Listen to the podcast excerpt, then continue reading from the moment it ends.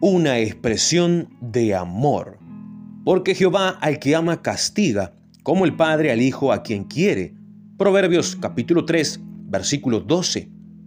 La versión de Ferreira de Almeida dice, el Señor al que ama reprende, porque amar y reprender se derivan de la misma raíz hebrea.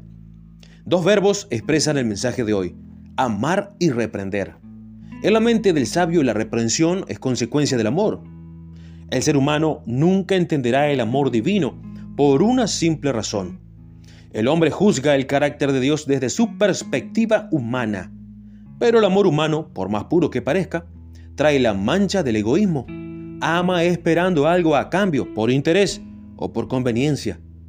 Con Dios las cosas son diferentes. Él ama porque su naturaleza es amor. Ama sin esperar nada a cambio, simplemente por el hecho de amar.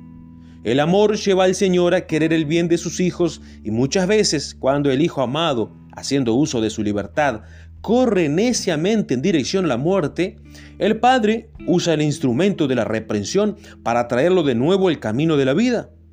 La palabra reprensión o castigo en hebreo es shakai, que literalmente significa convencer. Es una pena que a veces la única manera de convencer al hijo es a través del dolor. Tal vez por eso la mayoría de los traductores usa la palabra castigo.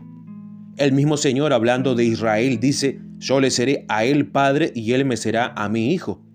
Y si él hiciera el mal, yo le castigaré con vara de hombres y con azotes de hijos de hombres. ¿Puedes tú imaginar a un Dios con el rostro colorado de rabia y la chinela en la mano, corriendo detrás del muchacho malcriado? Claro que no.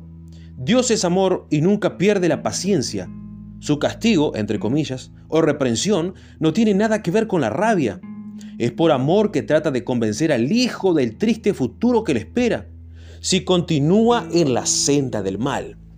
Dios permite que las propias decisiones equivocadas del hombre le produzcan dolor y le arranquen lágrimas.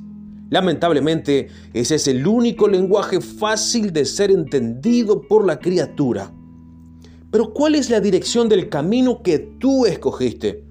¿Te pusiste a pensar antes o será necesario caer exhausto, sin fuerzas y herido para convencerte de que existe un camino mejor? Hoy es un nuevo día y todo nuevo día es también una nueva oportunidad de tomar decisiones sabias. ¿Qué decisión podría cambiar el rumbo de tu vida?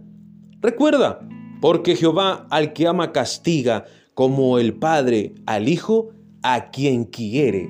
Camino a la sabiduría, Alejandro Bullón.